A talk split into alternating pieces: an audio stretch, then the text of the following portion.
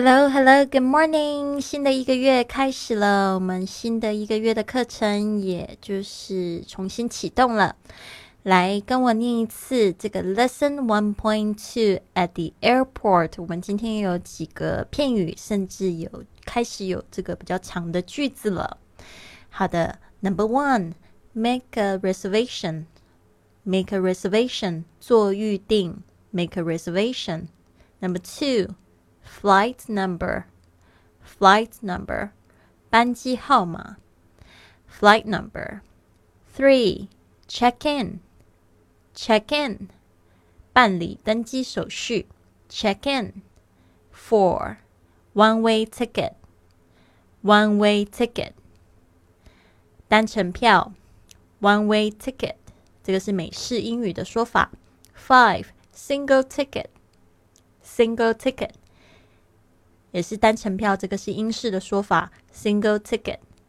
Number six, round trip ticket, round trip ticket，这个是美式的说法，是来回票的意思，round trip ticket。再来是 return ticket, return ticket，英式的说法，来回票，return ticket。Number eight, direct flight, direct flight，或者你也可以说 non-stop flight。non-stop flight，这就是指直飞的意思，direct flight or non-stop flight。好，接下来 number nine，reconfirm the ticket。reconfirm the ticket，再确认机票，reconfirm the ticket。Number ten, carry on bag, carry on bag，随身行李，carry on bag。Number eleven, baggage allowance。 baggage allowance 免费行李额度 baggage allowance number twelve departure departure 出发 departure number thirteen are there any flights to London Heathrow Airport on Sunday?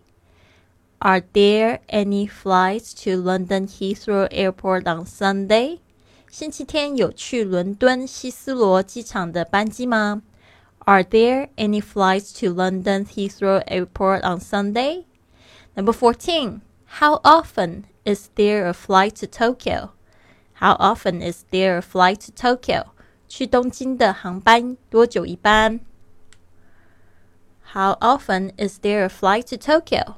Number 15. There's a flight to Taipei every Monday, Wednesday, and Sunday. There is a flight to Taipei every Monday, Wednesday and Sunday，每周一、三、六都有一班去台北的班机。There's a flight to Taipei every Monday, Wednesday and Sunday. Sixteen. When's the next flight? When's the next flight? 下一班飞机是几点呢？When's the next flight? Seventeen. The next flight leaves at 8:45 p.m. The next flight leaves at 8:45 p.m. 下一班飞机晚上八点四十五离开。好的，那参与这个训练营的同学，别忘了今天要交交这个录音作业哦，不要录太长，就录一分钟，可以选择你觉得比较不熟的句子来加强练习，好吗？So I'll see you soon.